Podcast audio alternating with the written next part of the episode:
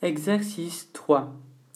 Je vais te dicter à présent une série de mots qu'il te faudra écrire le plus correctement possible, mais attention, sans le texte. Ensuite, tu pourras vérifier l'orthographe du mot à partir du texte et t'auto-corriger.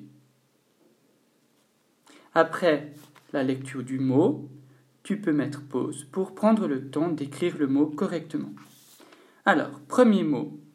Écris le mot tortue. T-O-R-T-U. Deuxième mot. Écris le mot savon. Savon. Troisième mot. Écris le mot melon. M-E-L-O. Quatrième mot, écris le mot ramen. R-A-M-N-E. Cinquième mot, écris le mot chocolat. Sixième mot, écris le mot zèbre.